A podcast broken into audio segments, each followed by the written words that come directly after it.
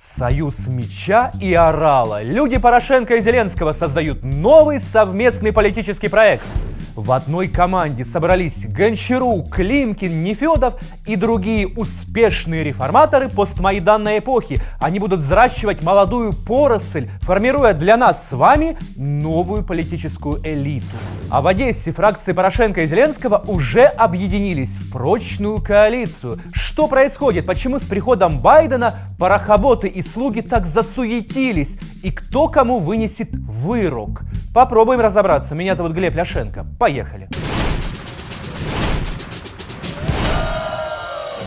Центр устойчивости и развития. Так назвали новый политический союз, объединяющий бывших топ-чиновников из команды Порошенко и Зеленского. Тайный союз меча и орала. Куда ты? С 4 по 6 декабря в Трусковце члены Союза Меча и Орала проведут обучающий курс, направленный на поиск будущих лидеров нации. Их будущих лидеров досконально обучат всем премудростям украинской политики. За три дня обучат. И главное, по специальной американской методологии. За граница нам поможет. Запад с нами. Запад с нами.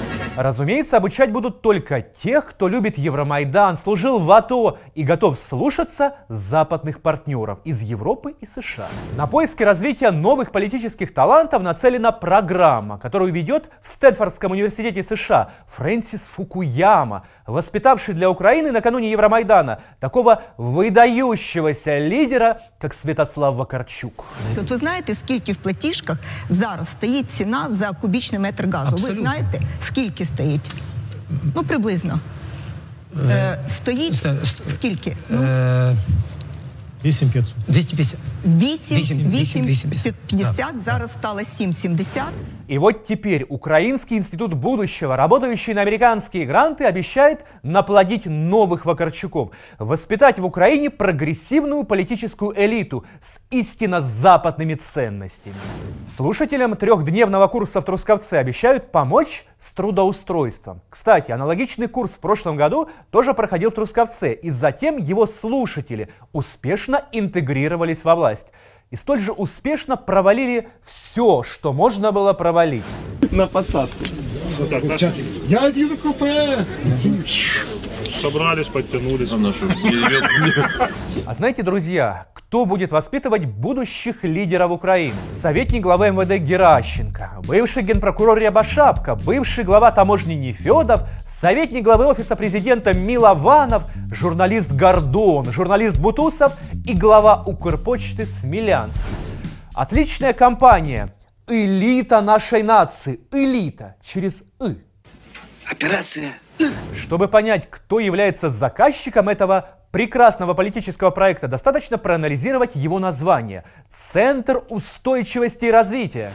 По-русски, да и по-украински звучит пресно и безжизненно. Ну правда ведь не несет никакого идейно-эмоционального посыла. А вот по-английски звучит прекрасно – «Sustainable Development». Это очень популярное в американской публицистике выражение. У них там сейчас все – «Sustainable Development». А наши соросята, бывшие парохоботы и слуги народа, просто взяли модное американское словосочетание и тупо перевели его на русский и украинский языки. Молодцы, ребята, далеко пойдут. Что будет с нашей страной? Прямо как в старые времена. Мы ж ни в чем не виноваты. Какие ваши доказательства? Вообще в этом странном, взятом из английского лексикона выражении заложена очевидная противоречивость при переводе на русский язык. Устойчивость предполагает равновесие, а развитие возможно только при условии выхода из равновесного состояния. Но у этих дебилов центр устойчивости и развития. Ну, дивіться, я не скриваю, що я дебіл, я дебіл, я дебіл. Но самое интересное, что новый политический союз, в который вошла целая когорта бывших министров Зеленского, работавших в Кабмине Гончарука, будет явно оппонировать действующему президенту.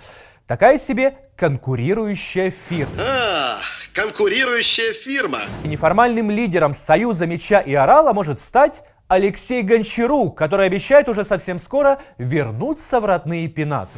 Кстати, выглядит бывший премьер, проходящий курс интенсивного политобучения в США, теперь вот так. Накушал Алеша себе харизму. И правильно, хорошего человека должно быть много. Да и бургеры в Америке вкусные и, главное, на халяву. Для будущих лидеров украинской нации ничего не жалко.